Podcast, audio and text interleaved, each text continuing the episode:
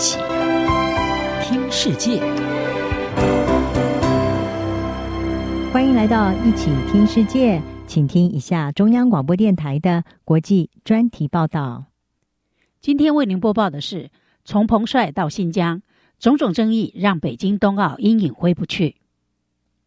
二零二二年冬季奥运会将于明年二月四日在北京登场。中国宣称将会主办一场成功的体育盛会，但从人权问题到 COVID-19 以及最近女网名将彭帅事件的种种争议，北京冬奥可以说是乌云罩顶。国际奥林匹克委员会让北京写下了同一个城市两次主办奥运的历史记录，第一次是二零零八年的夏季奥运，现在则是二零二二年的冬季奥运。中国执政的共产党。决心让北京冬奥成为中国展现实力以及帮助世界团结、共同对抗 COVID-19 疫情的机会。但在距离北京冬奥登场不到五十天之际，让冬奥前景蒙尘的争议却不少。三十五岁的彭帅是中国最知名的体育明星之一，曾拿下温布顿和法国公开赛的女网双打冠军，也曾三度代表中国参加奥运。他十一月二日在新浪微博账号。指控遭国务院前副总理张高丽性侵，两人并发展了一段维持数年的不伦关系。尽管贴文立刻被删除，但已经引发热议以及国际的关切，包括联合国、美国白宫以及其他网坛名将都曾发声，要求中国保证这位前世界女双排名第一的选手的安全与自由。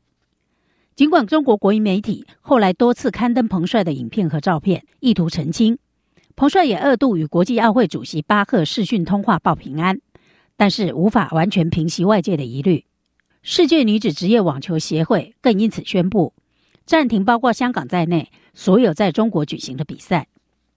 在距离最初发文四十八天后，彭帅在十二月十九日接受新加坡联合早报的访谈，表示从未指控任何人性侵，在社群媒体的发文遭到误解。他并且强调他的行动自由。并未受到监控，但此番说辞并未化解外界的疑虑。世界女网协会仍表示，坚定呼吁在不受审查的情况下，对她的性侵指控进行全面、公平和透明的调查。世界女网协会强调，除非中国采取我们所要求的行动，否则不会让选手和员工处于风险之中，在中国进行比赛。除了彭帅事件之外，中国人权问题也备受国际关注。尤其是新疆议题，人权团体认为，至少有一百万名维吾尔人以及其他突厥语系以穆斯林为主的少数民族被关押在中国新疆的拘留营。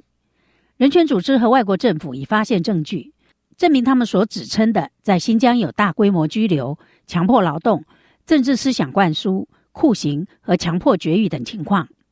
美国更把中国在新疆的行径描述为种族灭绝。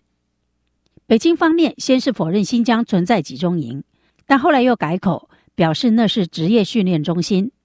目的是降低伊斯兰极端主义的吸引力。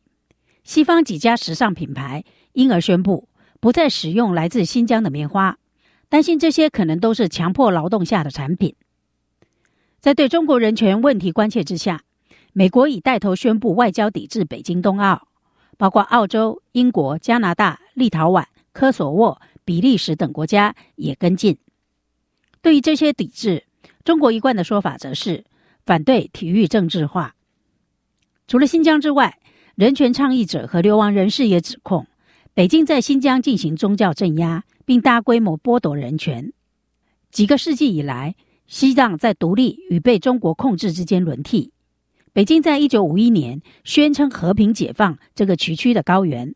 并为原本开发不足的西藏。带来基础建设与教育，但许多流亡的西藏人指控北京进行宗教镇压、酷刑对待，并扼杀了西藏传统文化。此外，中国最近对香港民主的镇压引发国际谴责。两年前，香港发生数场大型并且时而演变成暴力的民主示威活动后，中国便开始在香港重新塑造威权形象，推行国安法，打压香港的民主与自治。在 COVID-19 疫情影响下，二零二零东京奥运被迫延后一年，直到今年七月才举行。如今，北京冬奥也无法完全摆脱疫情的威胁。